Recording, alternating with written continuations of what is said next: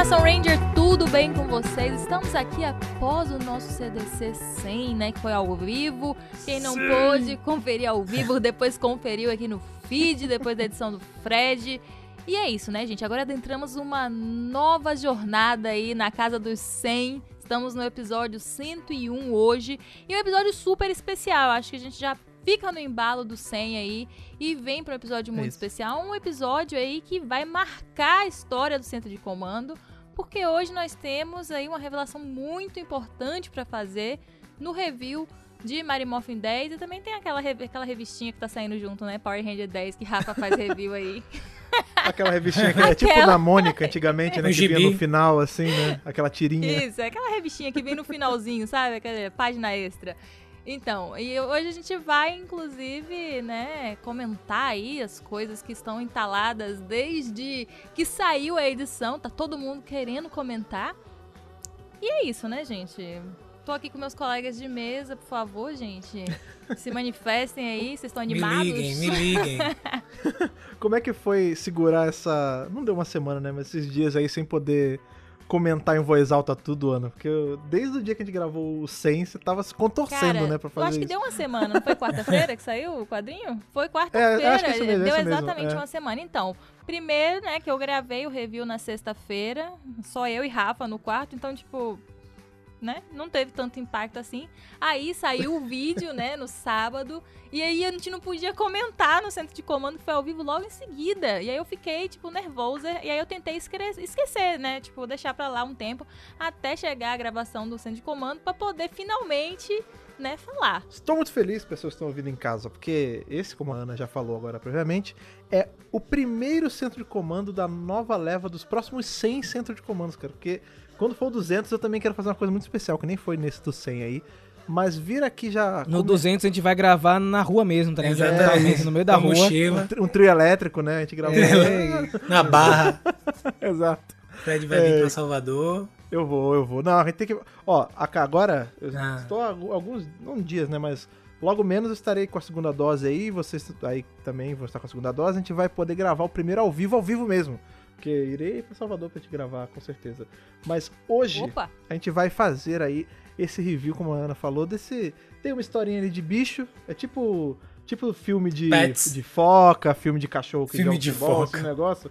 André é uma tipo, foca em minha é, vida. É, tipo, André é uma foca em minha vida. Tem EA ou um tigre em minha vida. A gente vai revisar isso também. Isso. Mas vai revisar a, a, grande revelação aí de Lord Zed, confirmando nossas teorias de mais de ano fazendo a gente sair aí na frente. Estou muito feliz com essa conquista nossa. Lembrando, gente, que essa edição não vai rolar a leitura de e-mail, a gente volta normalmente na edição de número 102. Então, se você não preparou sua cartinha ainda, tem tempo, prepara logo. E aí, Lucas, qual foi a sensação de ler o quadrinho e saber que nós estávamos no caminho certo o tempo inteiro? Eu nunca, nunca tive nenhuma dúvida referente às nossas análises. Eu sei que vocês têm que entender o seguinte, gente: aqui é alta qualidade. Entendeu? Não tem gringo, não tem nada. O pessoal dá sorte que a gente não produz em inglês. Porque senão não ia ter pra é ninguém, é pô. A verdade, é verdade, eles estão com sorte lá fora. Mas a gente já, a nossa análise aqui pautada toda em evidências, em conhecimento de lore. São quatro cabeças pensando, então não tinha como, não tinha como dar errado. O negócio é sério aqui, né, Lucas? Exatamente. É sério. Um burô de investigação da rede de mofagem. E, inclusive, né, a gente, além de acertar, a gente criou teorias paralelas que também poderiam ser verdade, né? Acabou não Exatamente. sendo, mas também poderiam funcionar. Ou não são ainda. Pois aí, a gente nem sabe se de repente tem algum olheiro que na verdade seria o quê? Como é que seria do ouvinte? Ouvinteiro, né? Um... ouvinteiro. É um espião da Boom que, está, que sabe português e está escutando nossos podcasts é, Antonino, aqui. a gente não sabe, tá ligado? E tá passando é, nossas um teorias pros caras desenvolver lá e não tô passando os royalties. Antonino, essa missão, se você decidir aceitá-la, é ouvir todos os podcasts e vídeos do Mega Power Brasil e passar para nós relatórios semanais sobre é. todas as teorias. É, exato. A gente, tá, a gente tá fazendo a gente triplo, né? Porque ele é contratado da Boom para escutar o seu de comando e levar para eles. A gente tá contratando Isso. ele agora para levar as coisas para lá pra gente poder ter o controle, não a Boom. Né? Exatamente. Mas mas chega de apresentação porque a Ana tá aqui se coçando. E na viradinha do bloco a gente começa com Mary Morphin 10.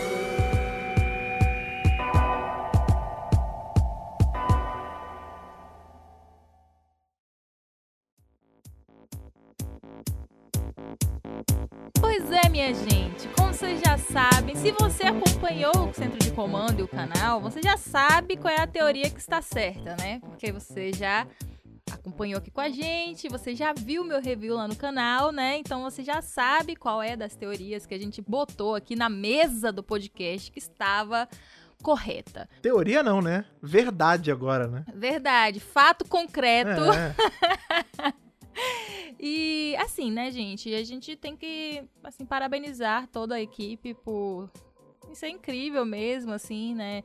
Prestar atenção em todos os detalhes, porque uma coisa interessante foi que nosso querido Rian Papagaio deu uma entrevista, né, para um podcast gringo. Não foi aqui, que se fosse aqui ele não teria sido desrespeitado da forma que ele foi no podcast. Onde ele, né, tem uma galera da gringa, se você não sabe disso, você não tá acompanhando nosso Twitter, que falou que nunca teria visto essa resolução que foi dada, né, neste quadrinho, o que é um absurdo, né, já que nós vimos há meses atrás, nós já sabíamos, Pois é, né? e ele falou, não, qualquer um que estivesse prestando minimamente atenção, Tome. viu que eu deixei pistas e Até eu estaria demais. fazendo meu trabalho certo se vocês não pegaram que era essa pessoa. E o cara falou, eu não peguei. Ou seja, Você é burro. É, pois falou que é. o trabalho dele não foi bom. Ryan assim, na Ferrell podia cara ter sido dele. mal educado e falado, é, eu não tenho culpa que o senhor não, não sabe ler, Você né? é burro. Pô, gente, na moral. É, enfim. Mas enfim, Rafa pediu pra eu falar que esse quadrinho foi desenhado pelo nosso queridíssimo Damora. Da Morinha. Que, inclusive, né, ele também sei disso por ele, que né, o nosso senhor de todos os, todos os conteúdos, sabe tudo, é o cérebro que tudo contém e tudo vê. Que também Damora estava tão ocupado, porque agora ele é uma estrela, uma celebridade da DC Comics, que ele só pôde desenhar duas páginas por mês, é isso mesmo? Duas páginas por mês. Caraca. Então esse quadrinho foi assim programado, sei lá, um tempão antes para justamente ele ter tempo de folga aí para desenhar o quadrinho inteiro. Então temos aí o nosso queridíssimo Damora de volta que tem que basicamente estabeleceu o traço de Power Rangers, né? Ele que ditou várias é, coisas visuais para os quadrinhos. Então o mestre retorna. Mas sem mais delongas, né? Vamos começar a nossa revista que não é, não vai ter um flashback, ela é toda um flashback. Finalmente chegou muita o momento alegria, onde né? a gente não precisa voltar pra Alameda dos É muita alegria. Essa é a hora, essa é a hora que eu acho que vale a gente falar do elefante na sala. Tá, tá legal a, a parte ali com os Rangers, Marimorph? Tá legal, não, não é ruim. Não. Mas, cara. É brincadeira, viu? Quando, quando você tem toda aquela, aquela coisa, a majestade, a pompa de Eltar e aquela trama sinistra, parece que eh, a- a- o presente é só a história que tá ali, só pra dizer que é Mary Morphin, fundo, né? é. É, mas a real é porque- que a única coisa que importa é Eltar mesmo, né? É porque, na verdade, o quadrinho ele veio justamente para preencher essas lacunas, né? Eu não tô dizendo que o lance com o Matt tá ruim e tal, mas é, o Ryan Parrott, ele utilizou é, essa trama para contar duas histórias diferentes, né? Sendo uma muito encorpada, que é essa história do Zordon, né? Que ele, ele comenta na entrevista, né? Que ele criou essa história do Zordon é, de, uma, de uma forma que ele escondesse a origem de Lord Zed dentro dessa história. Então ele conseguiu fazer três histórias, na verdade. Zordon, Lord Zed e a história regular lá que se passa no presente. Não é que tá chato, eu tava conversando com o Fred em off, mas a gente fica querendo ver o flashback porque é uma parte da história que a gente não tem. Beleza que a gente também não tem o match, mas essa parte de Lord Zed, de Altar, é algo que a gente não tem mesmo, não tinha, né, até os quadrinhos da Boom Studio. Então seria óbvio que os fãs buscariam essa parte, né? A gente quer ver a parte de Altar. E aí uma edição totalmente focada nisso é um presente, né, Lucas? É evidente, meu caro Rafael. Você está completamente certo. Inclusive, aí fica aquela deixa, aquele gostinho de a gente ver cada vez mais, né? De sobre altar sobre Zordo etc. Eu espero que tenha mais coisas sobre isso. Acho também que a história é, principal, digamos assim, tá bacana e tal, mas ele, ele fez esse, esse casadinho interessante, entendeu? Então ele conseguiu casar, e aí a gente tem agora, nós temos na verdade uma edição especial tá cheio de surpresas e claro é, que, que não vai faltar aquelas, aquelas metas discussões sobre o que? Sobre o poder, né, gente? Afinal de contas, é Power Rangers. É por isso que o nome da saga antes era Poder Ilimitado, né, cara? E agora a gente vai pra Unlimited Darkness, né? Então, As trevas ilimitadas. o negócio agora fica sério. Mas e aí, Ana? o que- Vamos fazer um apanhado da edição? O Fred deu a ideia de a gente fazer mais, mais suave, né? Mas tem muita coisa nas páginas, né? É, tem muita coisa, é, dá pra gente não comentar com tantos detalhes, porque lá no canal tem com extremo detalhe, né? Já que eu fiz 48 Horas. minutos de bruto. Olha, mais um pouquinho. Se deixasse, era 48 horas mesmo. Se deixasse, eu ficava falando sem parar. Imagina, fosse uma live. Cinco horas de É, live. podia ser, sem enquanto parar. gravava, fazia uma live aí especial É. pra membros do Apoia-se. Só para os apoiadores, Exatamente, que aí você já boa. vem o review ali na hora, né? Exatamente. Eu ficando pirada com o Rafa, enfim, essas coisas. Enfim, nós temos aí, né, um início onde Zofran, Zartos e Zordon estão tentando conseguir uma resposta, né, dos, dos anciões ali, do pessoal que é do Conselho de Eltar, aqueles cabeções que ficam no espaço-tempo. Que, inclusive, eu tenho uma questão sobre isso, que quando eu tava lendo pra fazer meu roteiro, eu olhei pra Rafa e falei assim, hum, eu tenho uma dúvida sobre isso aqui que foi colocado. Vamos deixar pro centro de comando. Mas depois a gente... Fred, curioso. Curioso. Não, agora eu tô curioso. Leo, Leo, não, guarda, É, guarda. o que que foi guarda, Não diz não. Não diz não. Vocês querem que eu diga agora ou Não, vocês si- querem siga, que eu diga siga, no final? siga o raciocínio aí como você tá querendo. Pode seguir, não quero te adiantar, não. Tá, tá, tá, tá bom, tá bom. E assim, Zofran, ele tá muito angustiado, né? Preocupado com a falta de ação na guerra, né? Esse lance dos eutarianos serem apenas, né, pacificadores, pessoas que estão ajudando e tal, não tá ajudando na guerra dele, né? Os soldados eutarianos estão morrendo. Ele tá assim, né, não muito a favor do que o conselho está decidindo. E isso abre assim uma um questionamento, né, como o Lucas falou sobre poder. É, o guardião supremo de Eltar não é tão supremo assim, né? Ele tem ali uma barreira que são os membros do conselho onde ele não pode ultrapassar. Então, se o conselho decidir que ele não vai usar arma X ou não vai atacar o planeta tal, ele não pode atacar, mesmo ele sendo o guardião supremo. E ele tá meio que cobrando nessa posi esse posicionamento de, olha, eu preciso de mais ação, eu preciso de mais poderio bélico, entendeu? Eu preciso de alguma coisa porque meus homens estão morrendo em campo de batalha. Queria só abrir um parênteses pra gente comentar o belíssimo trabalho que Damora fez com o Eltar, gente. Olha que coisa bonita. Belíssimo. Eu gostaria, inclusive, de ver mais, né? Um negócio tudo grandioso, um negócio meio. A gente pode comparar aí com o período grego, né? Aquelas, aquelas pilastras Colunas, gigantes? É. tudo dourado, escadarias imensas, né? Acho que a inspiração meio que foi essa, mas claro, com uma pegada futurista, não nada clássico, né? Como a gente vê aqui, mas acho que a grandiosidade, né? Nada clássico, só neo, neo, neo, neo, neo clássico. É, né? neo, neo, neo, neo, neo, neo, neon clássico. Isso. E dali eles partem direto de volta para aquela lua, né, misteriosa que nós queremos tanto saber onde fica, porque, é, enfim, tem uma lua atrás da lua onde o castelo, né, o palácio de Bandora está. E lá, rapidinho, quando a gente chega, ali Zofran já despacha seus dois companheiros, um para colocar umas sondas no planeta que não adiantaram nada, né? Então eu acho que isso, inclusive, já é um indício de que tinha um plano aí de Zartos rolando, porque essas sondas não fizeram absolutamente nada para ajudar. E Zordon para dar uma olhada ali na, enfim, é, enfim, sei lá, na, na segurança e tal. E nisso a gente conhece de vez aí o nosso personagem que nos confundiu durante os reviews dessa, dessa revista. E com uma pegada muito predador, né? A gente Demais. tem o nosso personagem sem nome. total. eu acho que eu vou botar ele, sei lá, eu chamei de mercenário. Assassin. Porque foi É. uma, uma vibe que eu senti. Esse lance de não ter o nome, o Ryan Parrott comentou em entrevista que é importante. Ele não quis revelar porque é uma peça-chave para alguma coisa é, da história desse personagem e desse núcleo aí de De dos bruxaria. Eltarianos. Mas enfim, retome, retome. O visual é muito sinistro, né, cara? Eles vão querer, tipo, aproveitar ele pro máximo de coisas possíveis. Por isso que é in- interessante pra eles não revelar muito, porque aí você, se você não dá nome, você pode dizer lá na frente que ele é outra pessoa, ou que ele tava junto de um outro grupo, né? E eu lembro do, do vídeo de Ana lá que tiveram alguns comentários, alguns não, muitos comentários, né? Só adiantando um pouco pro desfecho do quadrinho, mas a gente retoma essa parte. É, teve alguém que comentou que acha que o visual dele é, vai ser utilizado para o Lord Zed, né? É, e aí bate Ah, com a sim. teoria que Ana atende que o- esse assassino foi contratado pelos Artos Sim. originalmente, né? Pra ter toda essa treta. Mas enfim, a gente comenta isso um pouco mais na frente, mas realmente o visual dele é É. insano, cara. Eu gostaria muito de a figure desse mercenário, velho.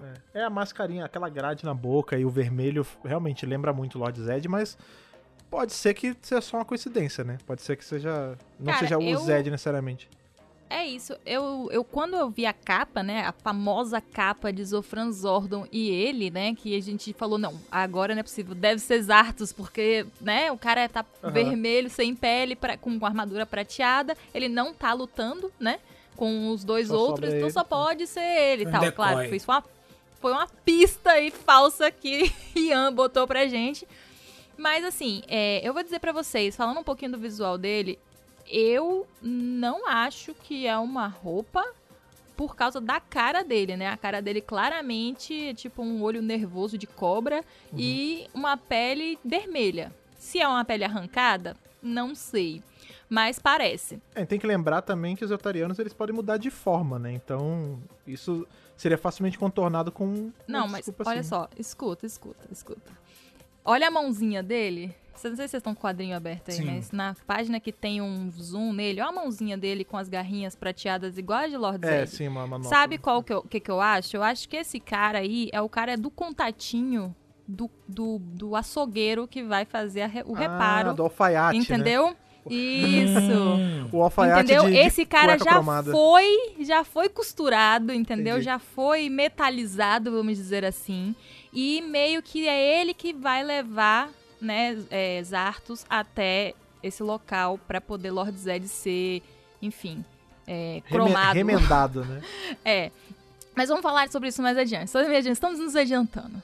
Ele rapidamente ali neutraliza alguns eutarianos, alguns guardas que estavam ali, né? E vai direto para o palácio, onde ele mata todos os sacerdotes bandorianos que estão na sua frente. Eu pensei que ele tinha matado literalmente todos, mas graças a Deus não sobraram alguns ainda. E vai direto pro Cristal Zé, assim, tipo, sem tempo, irmão. É tipo, olha, eu vim aqui pegar isso aqui e é isso aí que eu vou pegar. Só que na hora que ele vai botar o dedo pra pegar, ele toma uma chapada na lachada, meu filho. Ele de Zordon e Zofran com a cara de ódio. A cara maligna da Mora aí, rapaz, tava inspirado, viu? Porque eles estão parecendo uns demônio azul. um negócio assustador. E eles, né, meio que tentam neutralizar o cara, mas não conseguem. O cara debocha. O que vocês acharam dessa personalidade debochada desse personagem, gente? Eu gostei bastante. É, Sabe quem ele me lembrou também? Pode ser porque a gente tá vendo muita coisa desse personagem por conta das redes sociais de Power Ranger. O Destruidor de Tartaruga Ninja também. Até no jeitão, Sim, assim. tem uma vibe, tem É, uma vibe. Tanto Sim, é na verdade. roupa quanto no, no jeito mesmo, a personalidade mais sacana, assim, tipo. Aquele vi Pode o ser vilão que, que, faz tenha pouco, sido né? inspiração, né? O Sim. visual dele. Pode ser, pode ser. É, É, eu concordo. Esse momento aí, você tava falando da.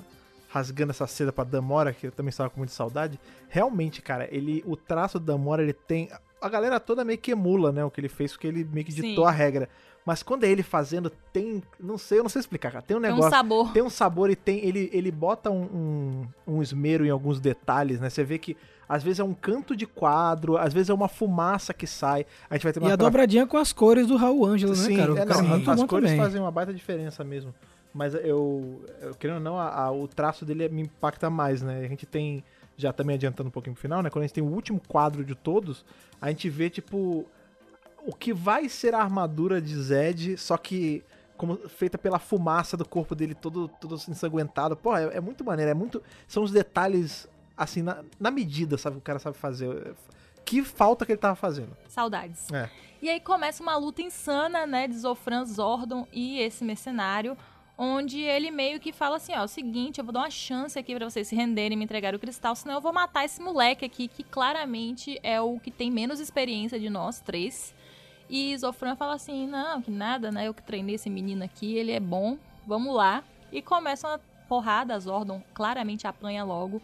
Ele, o mercenário acaba usando o seu poder de invisibilidade isso torna a luta não muito justa, né?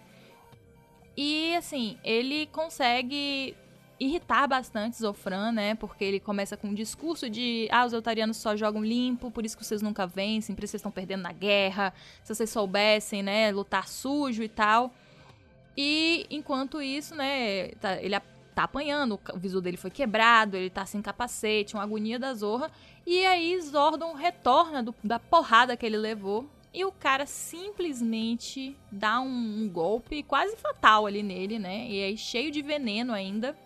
Porque esse cara, né, eu não mencionei lá no começo, mas ele é tipo um cara dos venenos, né? Tipo, ah, eu mexo com vários venenos, você quer morrer devagar, você quer morrer rápido, papapá. Coisa de assassino mesmo. Coisa de. É, é. gostei, gostei que Sim. é um negócio diferente, né? Ele tra trata com venenos, a gente não viu isso ainda, né? Com um vilão mesmo, e achei bem legal. E isso meio que dá um. acorda Zofran, né? Dá um, um estalo nele quando ele vê o Zordon praticamente morrer, né? Ele fala assim: não, você quer que eu lute sujo? Eu vou lutar sujo então. E aí uhum. começa uma luta de verdade e rapidamente ele consegue neutralizar, né? Porque ele realmente é forte, né? E aí, pô, cara, a mudança de expressão. Aí tem que bater palma de novo pra Damora, porque ele sai de, tipo assim, de um grande mestre, né? Pra simplesmente um louco. O olhar dele de, tipo.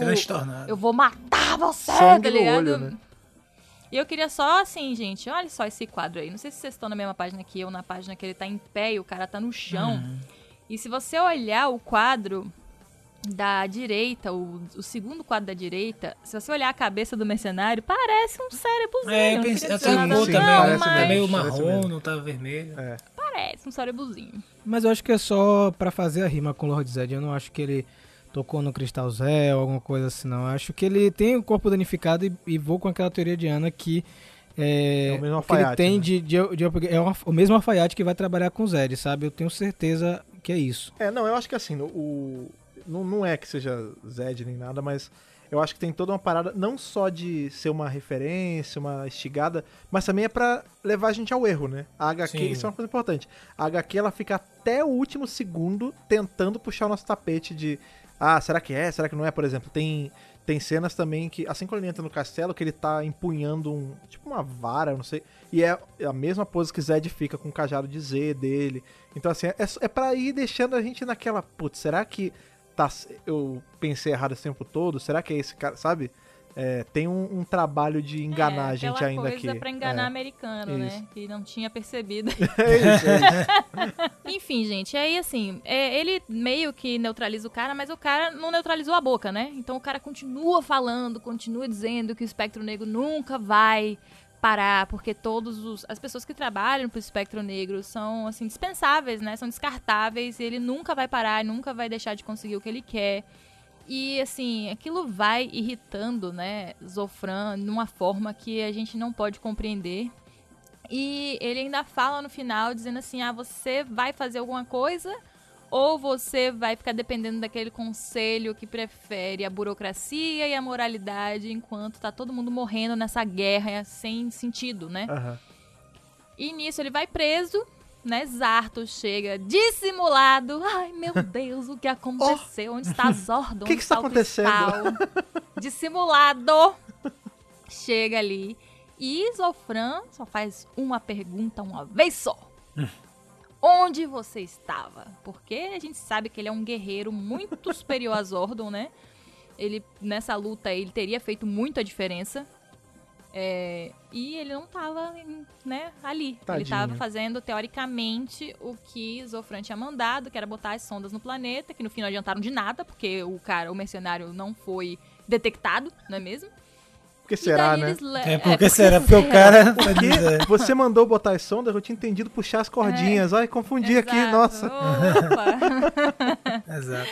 E aí, Zordon é levado para uma curandeira e ela diz que assim, olha, eu sinceramente nem sei como esse cara tá vivo, porque esse veneno já era para ter matado ele. Ela faz uma teoria ali que eu acho que.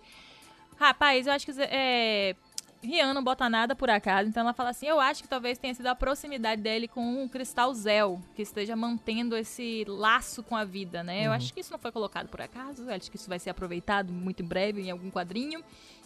Zofran, você já viu que o cara não, não é a mesma pessoa. Ele vira para ela e fala assim: Eu não, não quero saber o que você vai fazer.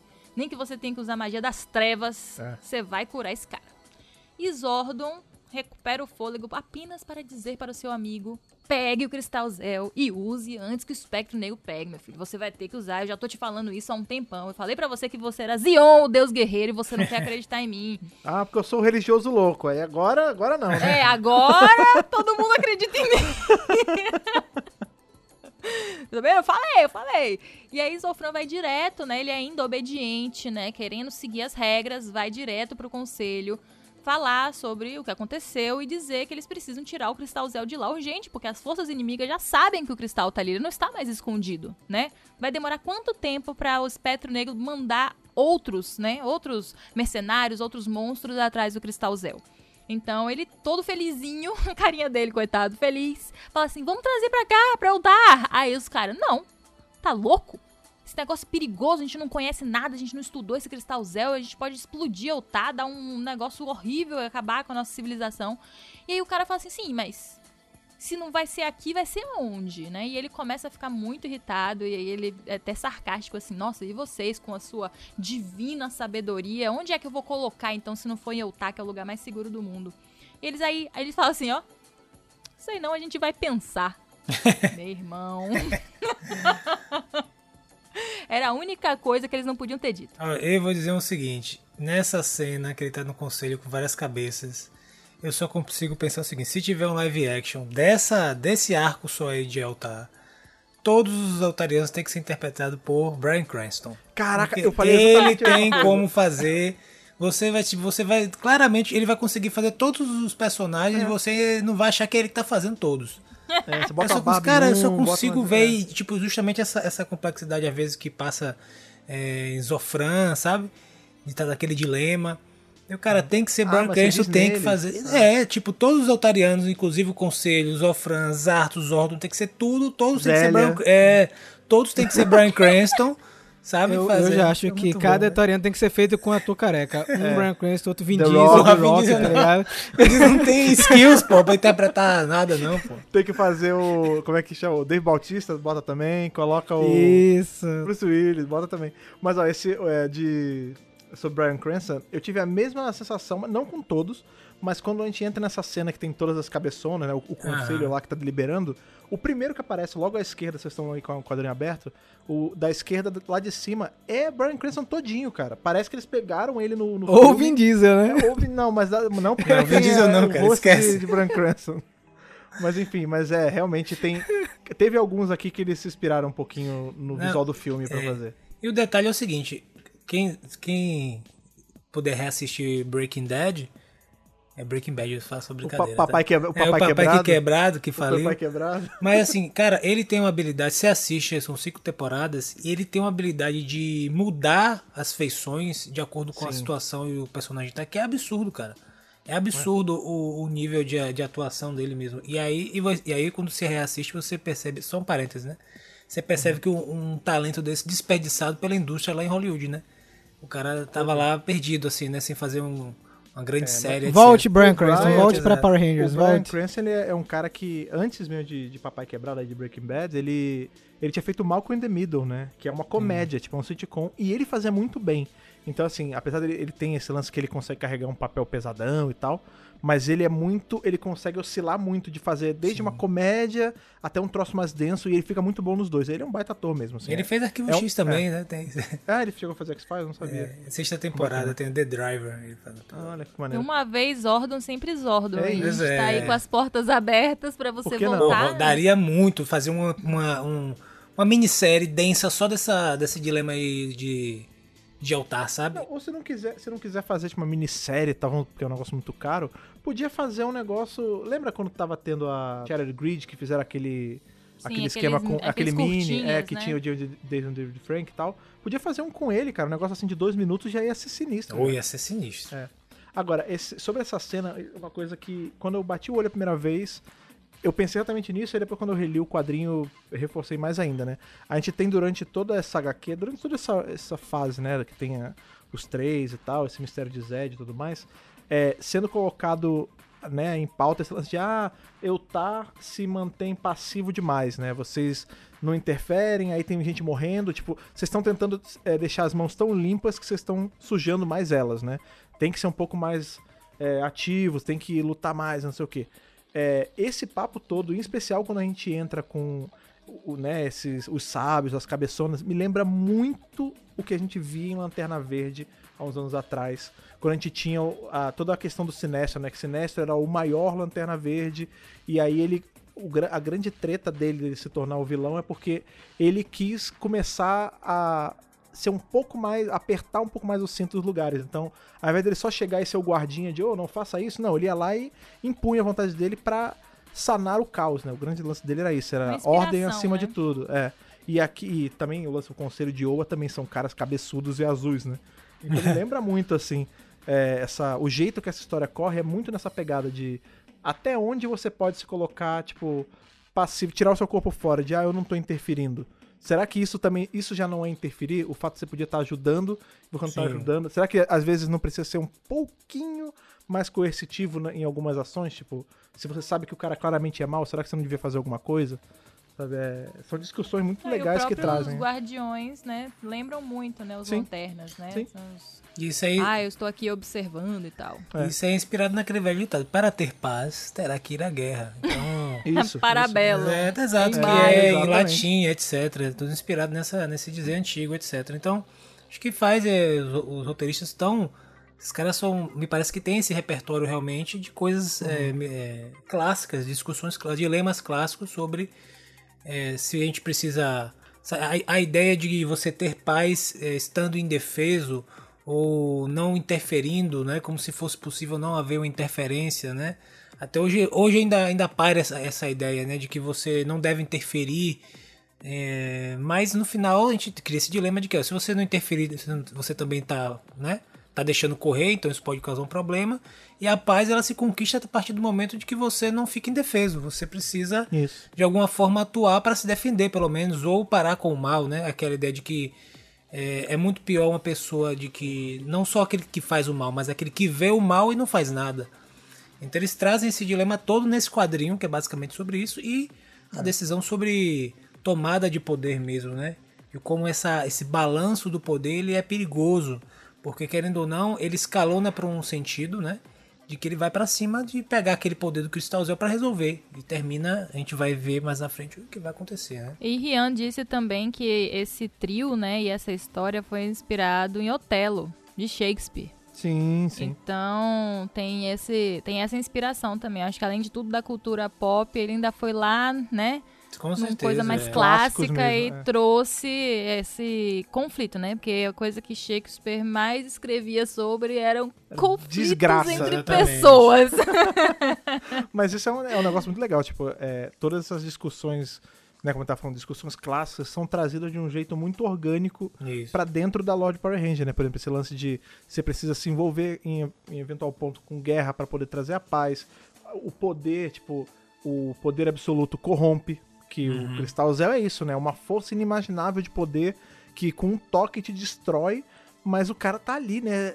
Quase cego, tentando buscar esse poder de qualquer jeito, e isso corrompe ele não só fisicamente, enquanto transformar ele num, num chiclete mascado com, com cueca cromada. Babalu. Mas... Mas também é um babalu marcado quanto por dentro, né, cara? Tipo, Sim. tirando o Zordon ali, os outros dois estão sujos, eles estão corrompidos por esse anseio ao poder extremo, né? E o legal também é o seguinte, a, querendo ou não, o Zartos ele monta a coisa de tal jeito que até Zordon pede pra Zofran pedir pra ele pegar o Cristal Zel. Então, assim, Zordon Sim. tá ali meio que... Inocente total, Pueril, né, juvenil, naive. Peão, garoto. um peão. Entendeu? Tipo assim, quer dizer, uma pessoa experiente que já tem um grau de vida sabe o perigo. Você quer ver, por exemplo, tá fazendo um paralelo. É, Gandalf sabia que tocar o anel era bizarro. Sim, sim. Então tem esse paralelo. Então, assim, grande. ele, como uma experiência milenar, né? Mitrandi, etc., ele fala: é o seguinte. Aí na hora que Frodo, não, tome o anel, tome, tome, você é uma pessoa poderosa e tal. E aí ele, tentado por aquilo, ele segura com o máximo que consegue, né? Porque ali a tentação é brutal. Porque o anel na mão dele ia, né? Ia acabar Acabou, de é. esbagaçar com tudo. Mas ele, com a experiência, falou: não, esse poder eu não posso ter. Apesar de ser muito tentador, eu usaria ele para o bem, etc. Então eu acho que tem esse paralelo também, bem legal. a gente vê sobre a sabedoria e tal, porque ele é um sábio antigo e tudo mais. É, aqui a gente tem justamente esse paralelo, né? A gente vê os caras mais velhos, que é justamente os Zofran e Zartos, eles se deixaram corromper para dar esse poder, enquanto o Zordon, que é mais novo, talvez até por essa inocência, não se deixou corromper, né? Aí você pode até fazer essa analogia aí com ele ser o grande Frodo ou, ou Sim, Bilbo, sim. enfim, da história. Mas me lembra muito também quando a gente vê também Senhor dos Anéis, né? Quando Você tem o Gandalf e você tem a Galadriel, né? E Galadriel, ela por vezes ela vira aquele Quase, fica é, monstruosa por conta da é, por conta da influência do, do anel, né? Da, da influência Era de Sauron. E é- forte, é. é, e aí você vê que por mais que ela seja a iluminada, tipo Galadriel, os poderosos e tudo mais, essa sensação de que eu sei, eu sei que eu sou poderoso, mas por conta desse meu poder todo eu preciso meio que colocar minha viola no saco que o Gandalf tem, é o que a gente não tem aqui, né? Tipo, os caras mais velhos, todos eles estão se deixando corromper Sim. enquanto o inocentão que tá sendo protegido pela própria inocência, né? Pois é, né? E aí o Zofran, ele simplesmente, gente, estoura, grita com o conselho e diz que vai fazer o que tem pra fazer. Então ele vai, né, diretamente para o local do cristal. Mas não antes, sem ser, né, de tentarem impedi-lo, né? Os nossos sacerdotes bandorianos aparecem, de, novamente falando em vermelho e preto, assim, pare, não, não, não vá, né? Vermelho, e aí vermelho. ele mo é, mostra o bracinho dele lá O bracinho. enfaixado. É o Carcomido. bracinho dele. Que tá literalmente só ali músculo e osso, né? E, enfim, né? Pelo menos preservou os ligamentos, as coisas. Ainda avisou, inteiro, né? Avisaram. Você vê que E falou: olha aqui o que vai acontecer se você, né, tocar. Eu toquei e não deu bom. E ele fala assim: meu filho, isso aí não é nada. Nada vai me parar agora. Eu cheguei no meu limite. Aliás, eu passei meu limite já. Então ele vai, né, pra a câmara e manda as artes voltar pra nave e preparar tudo pra eles levarem um cristal dali.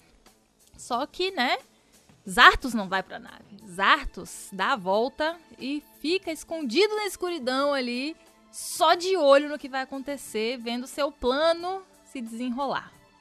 E, nossa, cara, eu pensei que Zofran ia meter a mão no cristal, sabe? Pegar de mão cheia, assim, pá! Não. A mãozada. Ele literalmente encostou um dedo. Ele relou dedo, só. É, quase, quase que a unha não deixa ele encostar o dedo. e aí ele simplesmente explode. Quer dizer, sua pele, né? Explode. É uma cena bem forte. Parabéns da Mora aí por esse negócio Novamente. bizarro, é, mas tá bem necessário. desenhada essa parte, velho. E não só isso, né? Aquilo causa uma explosão na lua. E a gente vê os animais, vê assim até uns sacerdotes que estão do lado de fora do palácio simplesmente se desintegrarem. E aí qual que é? Eu fiquei na hora, e sim, por que, que os guardas de dentro do palácio não, né, não morreram? Eu acho que o palácio protegeu todo mundo que tava lá dentro. Sim, Então, sim. né? Todo mundo ficou lá dentro, ficou seguro. E, né, o- os Artos totalmente ainda na vibe da dissimulação, né? Fala, meu Deus, o Guardião Supremo morreu, gente. E agora? Ó, vamos ter que fazer alguma coisa. Só que ele escuta, né, o Guardião pedindo a- por Zordon. É, ele Você chama veja que Zordon. ele sabe, no fundo, ele sabe com quem que ele pode confiar. ele vai lá e fala assim: Hum, você tá vivo, Supremo Guardião. Poxa vida, que, bom.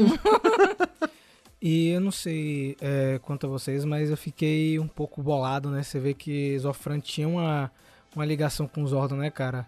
Ele, ele fez muito disso por conta do amigo, né? Ele viu o amigo ali agonizando, é, perto, é, quase morrendo. Ele falou: não, preciso salvar ele e salvar todo mundo, né? Tanto que é a primeira pessoa que ele chama quando acontece o, o acidente, né? E aí a gente vai ver, obviamente, eu acredito, os Arthos meio que maquinando que Zordon é o vilão, fazendo com que Zofran acredite que ele é inimigo. Até porque se foi ele que mandou, né, Zartos, agora a gente já sabe que foi- era ele, né, todo momento, porque essa esco- a escondidinha que ele deu na escuridão, gente, entregou, né? Quem não tinha pego até ali, pegou. É, se foi ele que mandou aquele mercenário, ele pode ter dito desde o começo, ó, é pra você atacar aquele Zordon, porque aquele Zordon vai mexer com ele, entendeu? Porque ele já sabia que Zofran preferia Zordon, porque ele deu o cargo de guardião de Eltar pra Zordon e não pra ele.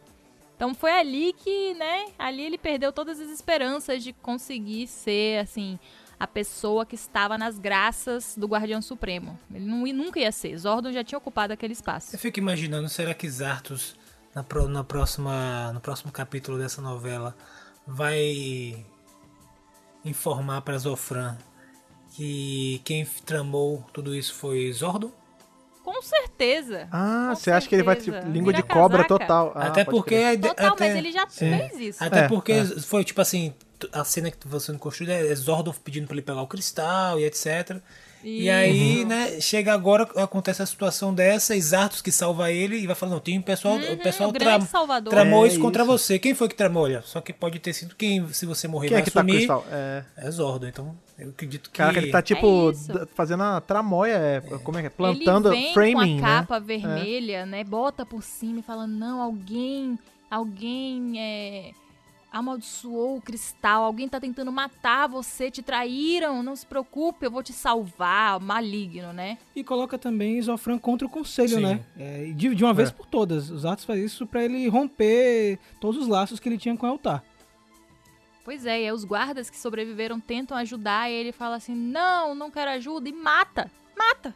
Os caras, tipo assim. É, pra acabar, sem- não tem, é, não tem ter testemunha. testemunha. Não É. tem testemunhas sem sobreviventes. E aí o é, Zofran fica louco, né? Tipo, tentando entender o que, que tá acontecendo. Imagina, você a dor que você deve estar sentindo. Você deve estar enlouquecendo de tanta dor. E ele fala, velho, por que, que você matou esses guardas? Eles podiam ajudar, né? Eles falaram assim, vamos chamar uma curandeira, né? Ele, não. Tá todo mundo contra nós, né? Tá- a gente não pode deixar com que as pessoas peguem a gente. Eu vou proteger você. A gente vai encontrar o culpado. Ele vai pra nave, né? E fica falando, olha, o conselho tem olhos em todos os lugares e a gente vai precisar se esconder, né? Porque Paranoia, né? simplesmente você foi traído. Imagina a pessoa no meio daquela dor, ouvindo essas coisas. Você não consegue nem raciocinar se aquilo é verdade ou mentira. Você só vai, né, absorvendo aquilo. E ele vai e fala no final: Você sobreviveu e você vai voltar mais forte do que antes. Stronger than before, né? Golzinho.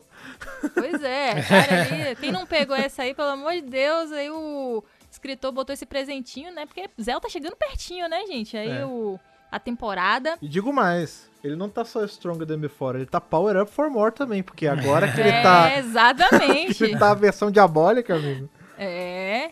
E aí a gente tem aí o último quadro, né? É, ele fala assim, não se preocupe, a gente vai achar o culpado e temos aí Zofran colocado no trono, que inclusive é um trono bem parecido com o trono de Lord Zed, uma, uma formulação bem parecida.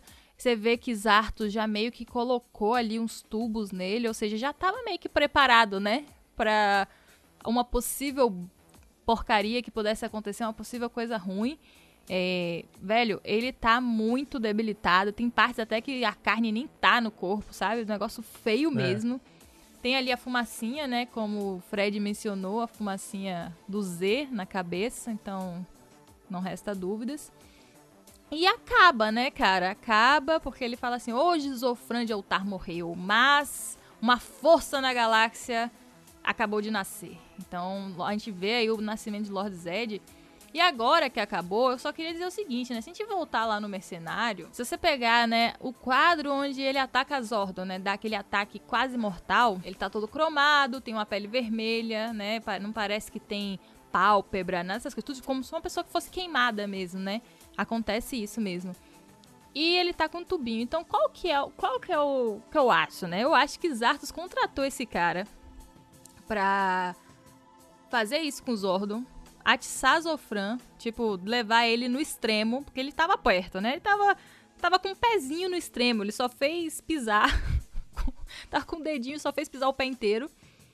E com isso, né, ele simplesmente pirar e pegar o Cristal Zel, que foi isso que ele tinha tramado lá, botando o feitiço, né, com aquele sacerdote, botou um feitiço de proteção com aquela balela de não, a gente precisa proteger o cristal, blá blá blá blá blá blá. E esse cara aí foi contratado justamente porque ele tem, não sei, eu agora fica assim, gente, eu não sei se ele achava que ele ia sobreviver. Eu fiquei com essa, eu- talvez ele achou que Zofran não ia aguentar, ia morrer ali mesmo.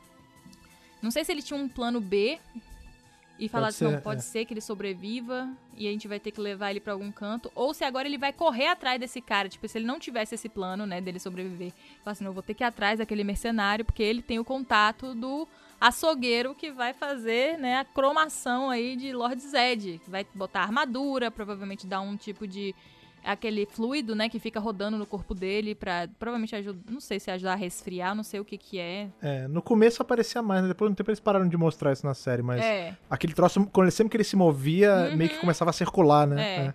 E aí eu acho que ele vai atrás desse cara pra poder fazer essa operação, né? E aí aquela historinha, né, que vem com o Goldar e o Silverback, o irmão dele, né? O Lord Zed, eu acho que ali ele tá recém-operado, porque ele tá com um manto, ele ainda todo mundo não viu ainda a aparência dele. Isso. Então ali Ainda é um ele tabu, tá né? recém-operado. Eu acho que ele começa a comandar logo, mas ele não aparece logo pras pessoas. As pessoas não sabem quem é esse Lord Zed. Talvez ele fique até com a, a figura de Zofran meio que sendo esse arauto dele, né? Falando à frente enquanto ele fica nos eixos, né? Porque é aquilo que você tava falando, né? Nessa história de Silverback e Goldar, ainda é um grande tabu a aparência dele debaixo daqueles panos. Talvez Arthur se pessoas não sabem direito. não sei. É, não, ou, ou não, nem se finge. Às vezes você é só assim, abertamente eu trabalho pra ele. Na- ao passo de, já que a gente sabe que, né, que tem toda uma, uma alusão à história de Palpatine e Darth Vader, talvez seja uma pegada assim, sabe? Ah, ele é mais o Law Enforcer, né? Tipo, ele é a força bruta e eu sou a parte mais diplomática. Aí ele vai à frente, sabe?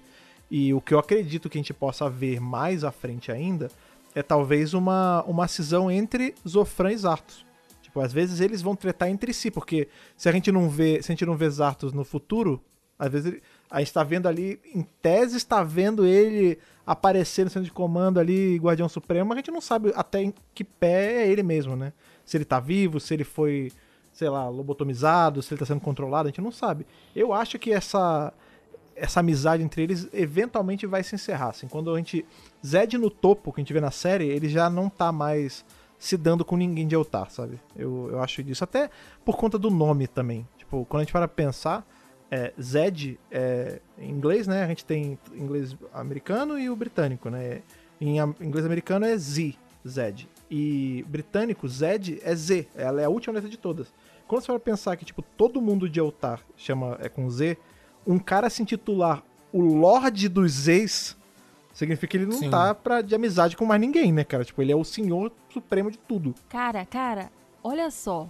Eu não sei porque ele acendeu uma luz aqui agora. Pensa só. Oh, esse que é bom. Ele, você falou esse negócio do Lord Zed, né? Tipo, é o Lorde dos Z's. Quem é o Guardião Supremo de Eltar agora? Zartos. Se for Zartos, ele está ainda amando de Lord Zed. Tá ligado? Que é o senhor dos Z's. Sim, sim. Exatamente.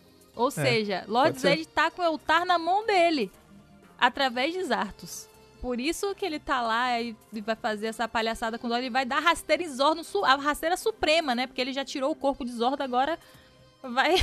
Gente... Eu fico pensando nas implicações que isso tem, tipo, na cauda longa, por exemplo. A gente tem um grupo ajudando o Zordon e tem um planeta inteiro, tipo, no domínio desse, dessa outra É, força tipo, se ele maligna, tem sabe? o domínio de Eltar, ele pode dominar os outros planetas através da É, isso. influência, né? Tentando fingir É. ainda que é um Eltar que, Que é bonzinho. protege e tal, mas na verdade tá tomando várias decisões que vão, enfim, influenciar a favor do espectro negro, né? Na verdade, ou a favor, Sim, enfim, sim. das forças do mal. Agora, só pra encerrar o Mario Morphin 10, pra quem quer ver mais história disso aí, né? O Ryan Parrott já comentou em entrevista que ele deixou em aberto pra outros roteiristas assumirem e tal. Mas se a Boom Studios quiser que ele faça mais material, ele tem é, coisa pronta. Ele quer mostrar como, é, como vai ser essa jornada de Lord Zed até ele virar o conquistador que a gente conhece. Então, eu acho que a gente vai ver mais histórias sobre esse personagem, até porque deu muito certo esse arco como um todo, né? A galera gostou bastante, vendeu bastante quadrinho. Então, tudo que dá dinheiro sempre continua, né, gente? Então, eu acho que ele conseguiu muito bem é, concluir esse arco de história que ele preparou lá em Sabans Gogol, né, Ana? Com certeza. Agora eu queria só falar uma coisinha antes da gente passar pro próximo, que é o negócio do conselho que eu falei lá no início.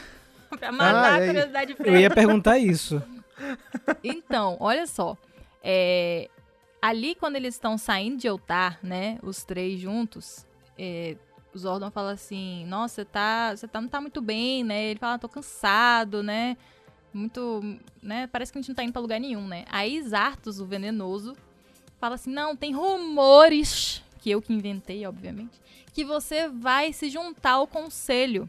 Né, as pessoas estão falando isso, que você, como um membro do conselho, vai poder tomar decisões, né? Mais efetivas, decisões mais, né? Que vão conseguir atuar do jeito que você quer, como guardião. Então, né? Vai fazer mais sentido.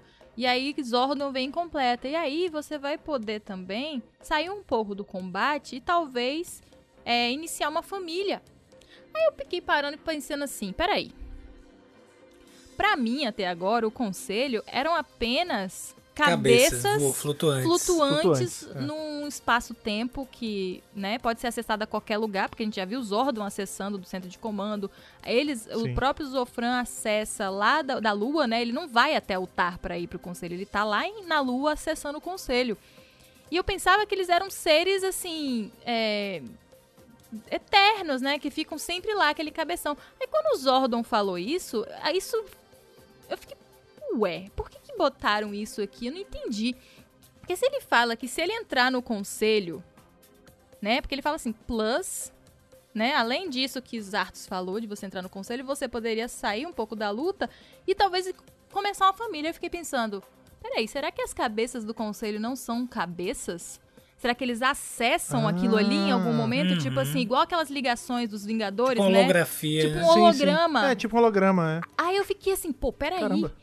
Né? Porque muita gente tá especulando o quê? Que Zordon vai virar tipo aquilo, né? Que é uma cabeça flutuante e Sim. tal. Mas e se não for? Porque.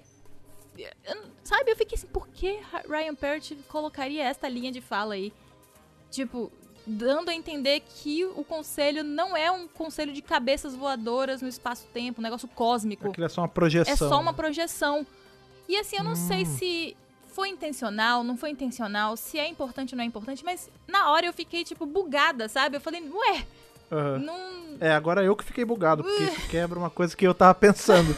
Porque quando, quando a gente vê eles Zoran todo tadinho, todo arregaçado ali na cama e tal, eu até comentei com, com o Rafa em off, eu falei, você quer valer quanto que esse lance do veneno não vai...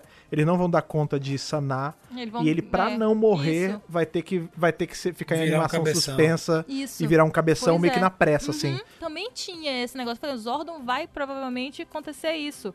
Mas depois dessa não. Não tem como ele ter virado uma cabeça flutuante agora. Ele só vai virar logo mais na frente, pô. Não, não, não, não, não, cara, não é agora, agora, mas tipo, em breve. Às vezes é, sei lá, o cara tem, ele O vai ter mais vai 5 anos de vida é. só. É.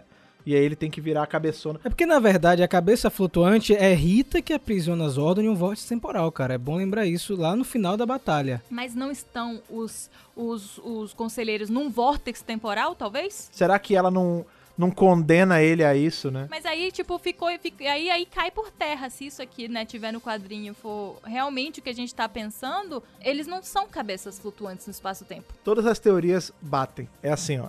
Realmente, as cabeças flutuantes, ela- aquilo ali não, não é uma coisa fixa. Eu acho que eles iam, eh, tem alguma sala, algum canto sacrossanto ali de, de Eltar, que eles entram e meio que se teleportam pra esse espaço-tempo maluco pra deliberar, né? Mas depois que acabam as deliberações, eles desligam, voltam pra vida deles normal. Imagina que o Zordon ele vai ter que ficar nesse espaço-tempo por um tempo pra poder, tipo, não morrer pelo veneno. E aí nesse momento, enquanto ele tá nessa aí parada, a Rita trava ele. É, entendeu? E aí ele não consegue voltar. Vamos ver os próximos capítulos.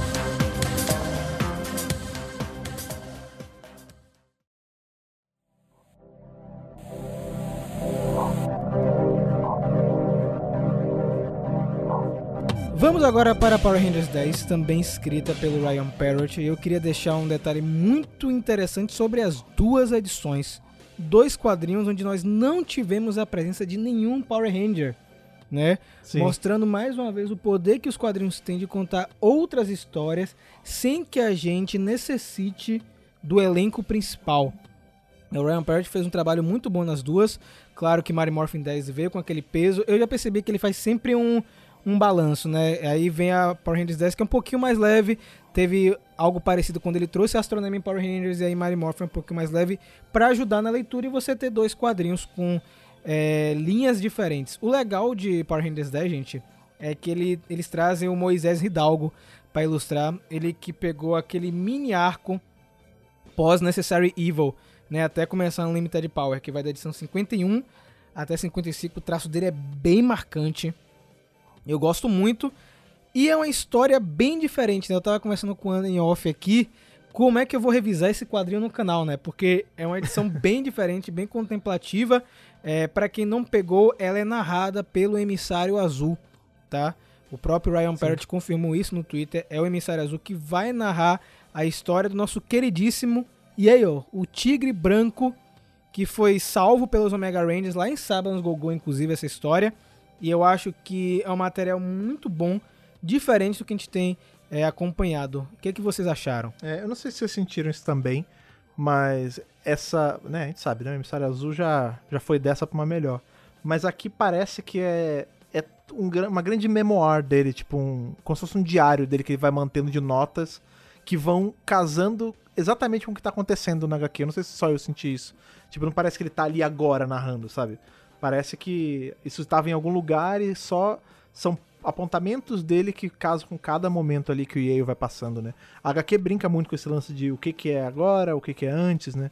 Quando ela começa, é, não tem indicativo nenhum que é no passado, né? E aí mostra ele se achegando, conhecendo a Kira. Na hora que a mão da Kira aparece, eu fiquei assim, eu falei, pronto. A minha cabeça foi tipo mil por hora, assim, porque eu pensei, pronto, ele entrou naquela, no cubo e liberou aqui, e agora vai ser uma matança. Só que não, né? É só um flashback ali de como eles se conheceram, naquele momento dos indignos e tudo mais. Depois corta pro presente e vai mostrando ele integrado àquela sociedade mesmo com certos problemas, né? De pessoas tratando ele mal e tal, mas parte da sociedade trata bem, parte trata mal. É, foi o que o Rafa falou, é uma coisa bem contemplativa, é mais sobre mostra um pouco também, foge um pouco dessa linha de que só humanoides têm, são tocados pela rede, né? Você vê, ele é um animal e ele foi tocado e ele... Um animal inteligente e ciente, né? Porque Sim. ele consegue entender o que as pessoas estão falando com ele. Sim. E eu não sei se ele consegue se comunicar de volta ou se ele aprendeu a se comunicar de volta já, mas eu acho que tem capacidade. E, assim, eu, eu achei bem legal que eles é, fizeram o trabalho de mostrar a história dele, né? A história dele com os filhotes. Fiquei um pouco triste, eu vou dizer pra vocês, esse negócio de abandono e gatinho mesmo que seja alienígena de três olhos. Ele foi abandonado, né? Sozinho. Ah, gato é gato em tudo É situação. isso, me dá uma agonia no coração. Ele, na verdade, ele fugiu, né? De um contrabando Sim. que Sim. levaram a é. mãe é. e os irmãos e ele ficou sozinho. E naquela cena que ele fica sozinho, gente, meu coração ele partiu em mil pedaços. foi muito triste. É, não, e aí quando você lembra que na última edição estavam judiando dele, Ai, atacando gente. pedra e tal. Aí dói mais, cara. As crianças. Esse o traço dessa HQ tá bem bonito também. Tem uma hora que é justamente na, no quadro que mostra como ele fugiu, né, da ali do grupinho dele, da família dele quando tava sendo traficado, a mãe, os irmãos e tal. E aí na hora que ele tá pulando, é, aí, o quadro fica de um jeito que ele tá pulando o neném e na frente já tem ele grande pulando, né? Tipo, é, mostrando que ele, enfim, ele dá os pulos dele aí pra, na vida. Tipo, é, é, sei lá, tipo, é muito bonito a, O emissário vai narrando, né, as dificuldades que ele passou na vida, é, ele ter ficado sozinho e tal. Ele, ele, inclusive mostram, né, que em certo ponto ele achou uma família, né, achou uma criança que ele protegia, que brincava com ele e tal.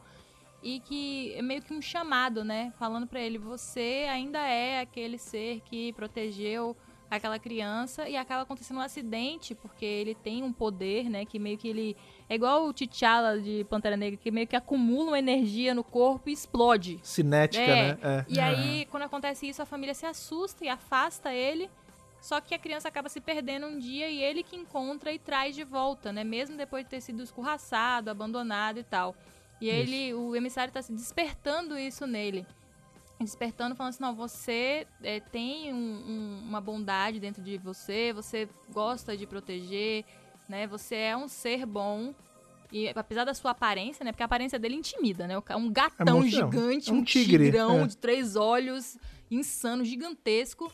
Um tigre. Que abre aquela, aquele leque igual o dinossauro, é, né? É, é. Um tigre é grande. Cara, vocês já pararam pra olhar, tipo, um tigre do lado de um humano? É assustador. Sim. É gigante. O, o, principalmente, um, principalmente um ligre. É, era isso que eu ia falar. Você já viu o Ligre, que é a cruz do leão com, com o tigre? É um, é, é um, um behemoth, cara. É tipo esse bicho aí. É tipo branco, é, mesma coisa. Um behemoth, cara. É isso. Então, assim, imagina, né? O Yale muito maior, né? Com um visual bem mais agressivo até. É, todo mundo tem medo, né? E aí, mais uma vez, a gente volta porque as três crianças não batem criança. Mas assim, pô, eu não gosto de ver gente maltratando. Mas você também não joga pedra em gato, Eu não né? jogo pedra em bicho nenhum, é. sabe? Eu acho horrível maltratar animal.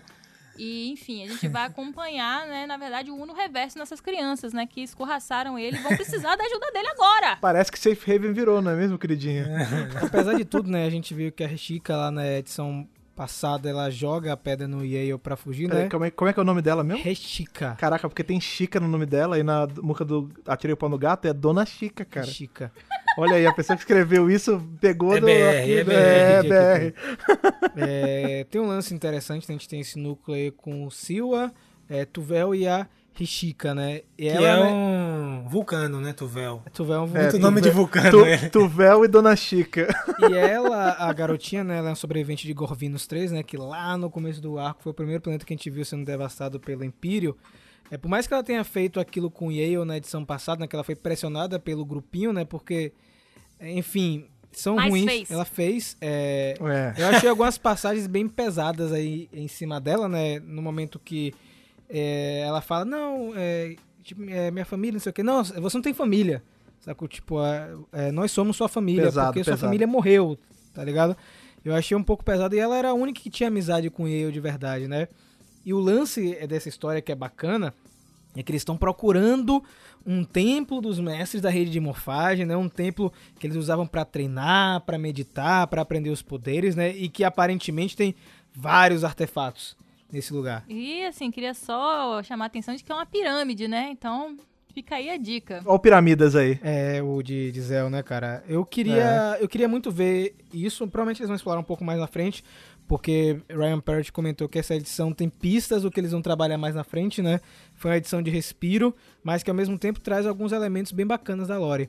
E eu gostei muito do, do núcleo das crianças, principalmente como foi Ana que falou, foi Fred, que eles aprendem uma lição, né? Aparece uma serpente gigante atacando eles, e a gente tem a impressão de que Safe Raven é o planeta inteiro, né? É uma coisa que o Dudu tava comentando comigo sobre Star Wars. Lembre que Safe Raven é um planeta gigante. O que, que tem mais escondido aí, né? A gente tem esse templo que tá É. escondido, deve ter um bocado de coisa Sim. e outros seres bizarros escondidos pela floresta, enfim, em outras regiões.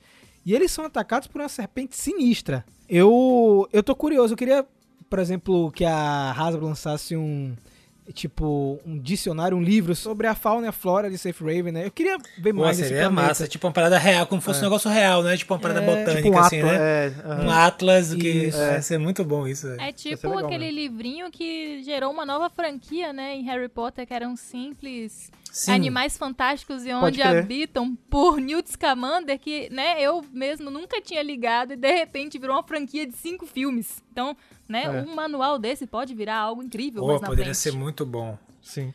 E dentro das coisas que podia lançar, eu. Agora, depois, eu não ligava muito. Eu admito que o Yale, pra mim, ele era só cenário ali, sabe? Ele tava. Mas agora, depois dessas duas últimas Ah, histórias não. com ele, eu, eu queria muito um, um boneco estilo Gato Guerreiro. Vai rolar, pô, vai rolar. Sabe, do He-Man dele, Eu sabe? Que você pudesse colocar, pô, isso é muito maneiro. E nessa cena de combate, né, o Silva toma um tropeção, coitado, se machuca, quebra a perna, aí aparece aí pra salvar. Uma cena muito bonita, inclusive, dele em combate, né, que faz uma rima do momento que ele encontra a, a garotinha lá no passado dele, né? Ele mostra dois momentos que o nosso protagonista Tigre salva a vida de uma pessoa e de pessoas que não, a criança no passado não magoou ele, mas a família fez isso, né? Então ele consegue salvar. É bem bacana a cena de combate, mostrando que ele sabe lutar bem. E aí depois o menino, né, cara, ainda é miserável, né? Outra criança, não, vamos fingir que foi ele que, que Miserável. machucou o. Foi ele que machucou o criança. seu. Aí eu falei, como assim? Pera aí, pô. É. E foi a deixa pra menina finalmente bater o pé, né? Falar assim, peraí. Cadê os responsáveis dessas crianças, né, isso? cara? É, onde é que estão seus pais? Pelo amor né? de Deus. Ah, De mas repente é não são nem crianças, são seres com 200 anos aí. Tá... Não, é É porque... que, é que criança é um bicho mau, né, É cara? porque imagina é todo é- mundo doido aí, que o planeta destruído, ou o planeta invadido, aí coloca todo mundo no meio, aí vai nascendo uns pequenos tiranos no meio mesmo. Alguém tem que, né, É. botar no lugar. E graças a Deus foi a própria menininha que da, dessa- da outra vez se deixou levar e tacou a pedra no Yale. E dessa vez, né, se colocou e falou, nada disso, meu filho. Você com essa tirania aí, aqui não vai ter vez não. E Uma eu não vez foi- só. Pois é. É. Engraçado É. que pra, pra poder ficar ali botando, botando pé firme contra os, os refugiados ali do outro planeta, o Homem-Galinha sabe fazer, né? é? Sabe botar armadura, sabe fazer tudo. Agora, pra proteger o Yale, coitado, que é só uma vítima disso Ô, tudo, ele coitado. finge que não vê. Pois É. é. Interessante também dessa, dessa questão do que o quadrinho trata do, do Yale e a história toda do Yale mostra o seguinte, que independente da situação, a, a resiliência dele, né, de suportar toda essa situação, que é a história dele, extremamente resiliente ele como personagem, e que apesar das adversidades e das situações, ele mantém os seus valores e segue os seus valores independente das pessoas que estão ao seu redor, independente do que fazem com ele. Se fizeram mal com ele, ele não vai fazer o mal de volta, digamos assim, né? Ele vai fazer Uhum. o que é correto, foi salvar o menino lá e foi trazer de volta para a família, enfim, salvar esses três meninos também, mesmo que tenham arrumado pedra nele. Por quê? Ele não foi se vingar, ele, o correto era salvar os meninos, independente do que os meninos tenham feito a ele, ele foi lá salvar.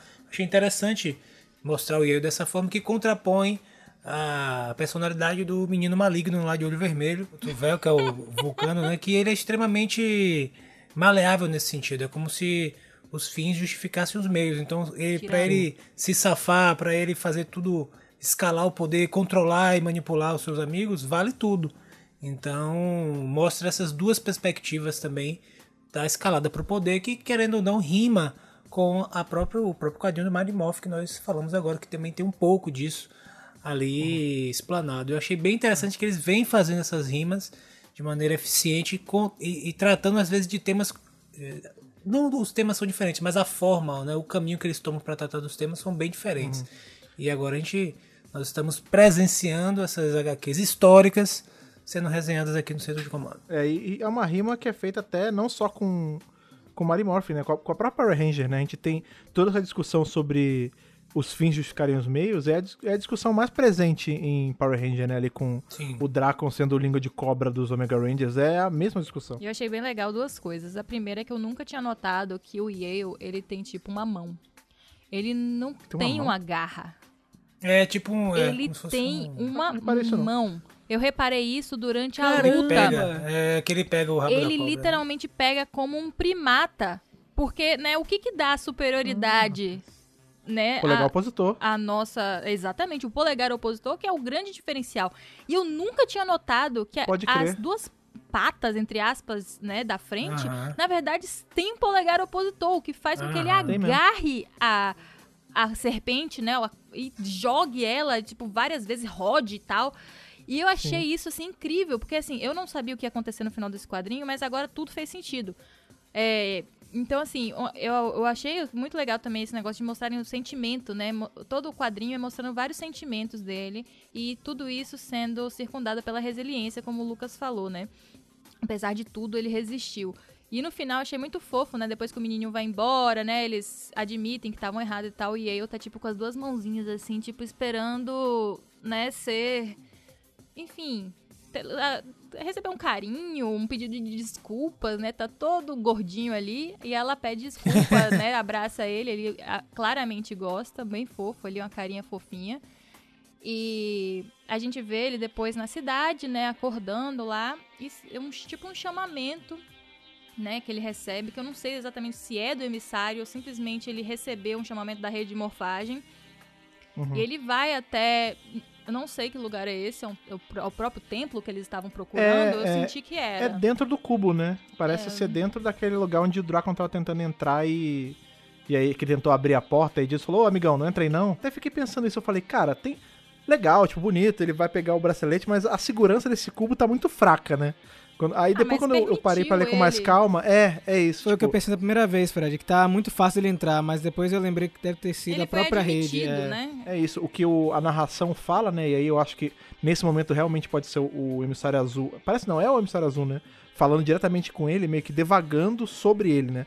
Falando assim, ah, que a Kia eu, eu apostei nela e, e tava errado. E, a e o certo tava na minha frente, né?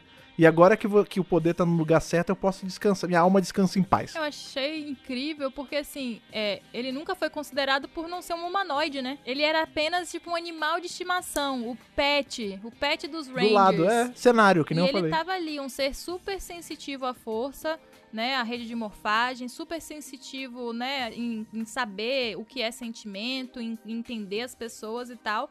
E no fim, tipo, eu juro pra vocês, eu não esperava. Eu sei que eu brinquei que essa HQ não era importante, mas essa HQ é muito importante, porque a gente finalmente agora tem a equipe completa. Sim, gente, é isso mesmo que vocês estão pensando, já que vocês não estão vendo a, a imagem aqui com a gente, né? Porque a gente tá vendo a imagem, vocês não.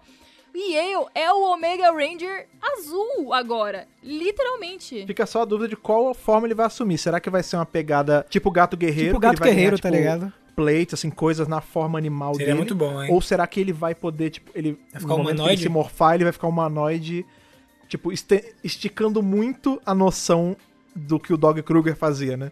Que o Dog, a, a rede de morfagem só amassava o focinho dele pra dentro, né? Eu quero que a partir do momento que ele seja ligado ao morfador, ele crie a habilidade de falar. Ele é, muito bom. Eu vou te falar que, assim, as duas. As duas os dois outcomes, né? Os dois cenários eu, eu ia gostar. Se ele ficasse, tipo, gato guerreiro, assim, só um tigrão com uma armadura, tipo um tanque, eu ia achar legal. Mas se ele ficasse humanoide, eu também ia achar legal. Porque a gente já viu isso acontecendo outras vezes em Power Ranger, né? Não, e tem o Justin também, né? Que é uma criança É. que vira um adulto. O Justin cresce. morfa, né? é. Então, O o Omega Ranger de SPD, inclusive, que ele é uma bola de luz que ele vira, ele ganha corpo físico, né? Ma- braço, perna. Eu estou curioso, mas é uma sacanagem de Rian terminar desse jeito. né? Mas juro, gente, eu fui pega totalmente surpresa. Eu nunca imaginei que ele ia virar um Omega Ranger. Eu talvez imaginei assim, não, ele vai levar. Na hora que abriu, né, o negócio e era o morfador, eu falei, não, agora o Yale vai, Ele vai levar pra alguém. pra Vai alguém levar. e tal. Ele, né, ele vai, pensei ele também. vai escolher a pessoa e tal. Mas não, ele, eu achei assim, Rian. Assim, um bem ousado. Gostei demais. Eu Ousado? amei. Até Como porque gente diz aqui na Bahia. eu acho que. Eu amo gato. Eu acho que um gato Omega Ranger é tudo que a gente precisava.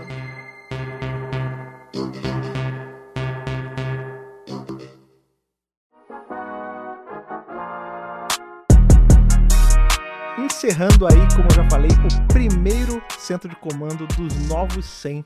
Aí, né, começando essa jornada novamente de revisar coisas pra vocês e estar com vocês aí mais 100 semanas falando sobre Power Ranger. Tô muito feliz depois dessas HQs. Zoamos aí essa do, do Yale, mas a história é muito importante, mas também, né, pudera. A gente teve uma história gigantesca ali com o Mary Morphin que acaba jogando um pouquinho de sombra nessa última, mas as duas têm aí seu grau de importância e compõem o, o todo de Power Ranger aí para esse mês. E assim como essas HQs compõem o todo para Power Ranger nesse mês, os comentários e toda a interação de vocês compõem o todo aqui pro centro de comando. Rapaz, você tá bom de sacada, viu? Eu sou muito bom de sacada, não é à toa que nós estamos aí há 100 edições regulares falando sobre isso. Se você quiser aí participar, um pouquinho que seja, mandando seu comentário, mandando seu e-mail, você pode fazer por vários jeitos. As redes sociais, a Ana vai lembrar aí pra gente, caso você não saiba. Pois é, minha gente. É muito fácil. Arroba Brasil em tudo. Tudo que você quiser procurar a gente é arroba Brasil. Mas assim, a gente tá muito presente no Twitter, né? Onde saem todas as novidades e os surtos primeiro. Nós temos o nosso site, né? Que sai. Eu tô só linkando com o Twitter primeiro, porque é sempre assim, né, gente? É Twitter, site. E aí depois vai para as redes sociais, que também tem lá no nosso Instagram, que inclusive tá sendo um especial aí de temporadas. Então, gente, fiquem ligados e sigam a gente nas redes sociais. Outra coisa que você faz também para se comunicar, você sabe muito bem, são as cartas. São aquelas que o intérprete carteiro luta para trazer pra gente todas as semanas, que o Lucas vai lembrar como é que você faz para mandá-las. Você vai mandar seu e-mail bonitinho para contato megapowerbrasil@gmail.com. No assunto, não se esqueça de colocar a edição do podcast que você está se referindo, que você está comentando. E no corpo, no e-mail, é claro, não no seu corpo, né? Não se esqueça também de colocar seu nome, sua idade, de onde fala, para nos ajudar para preencher o nosso querido e cheirosíssimo Power Censo. E a última coisa aí que preenche todo esse meio de comunicação que você pode ter com a gente são as cartas físicas ali, que você pode inclusive fazer a próprio punho e que o Rafa vai lembrar pra gente como você manda. Meu povo, muito simples, viu? Caixa postal 4040 CEP 48130 tracinho 972 Salvador, Bahia, onde você pode mandar pra gente seu morfador, seu Yale, mentira, não vai mandar um animal no correio, né? Mas não, pode não mandar mande animal, isso. gente. Não, animais silvestres, Isso, por favor, não. não, não compre, não venda, não faça Nem bintivis, tá? Mas mande sua cartinha, um desenho bonitinho pra gente mostrar lá no Instagram, como diz nosso queridíssimo Lucas. Exatamente, cara. Muito obrigado por vocês que estão com a gente mais essa semana e mais essa nova leva de 100 podcasts. O apoio e o compartilhamento e todas as coisas que vocês fazem é muito importante pra gente. E o que também é muito importante pra gente, vocês já sabem, é a nossa galera que está lá no Apoia-se todo mês, apoiando a gente com um pouquinho ou com um pocão pra fazer o centro de comando e o Mega Power Brasil continuar crescendo e muito. Esses são Gustavo Almeida Teixeira, Ayrton Serafim Balabem, Stefano Gollum, Rivelito Júnior, Bruno Henrique Soares Gonçalves, Rafael Augusto de Paula, Antonino Botelho Filho e Luiz Henrique Mendonça. Se você quiser se tornar um desses felinos energizados pelo, pela rede de morfagem aí, é fácil, é só você entrar em apoia.se barra Brasil, escolher com quanto você quer apoiar, começar a apoiar e é isso. Gente, muito obrigado mais uma vez. Nos conectamos no próximo programa e que o poder o proteja.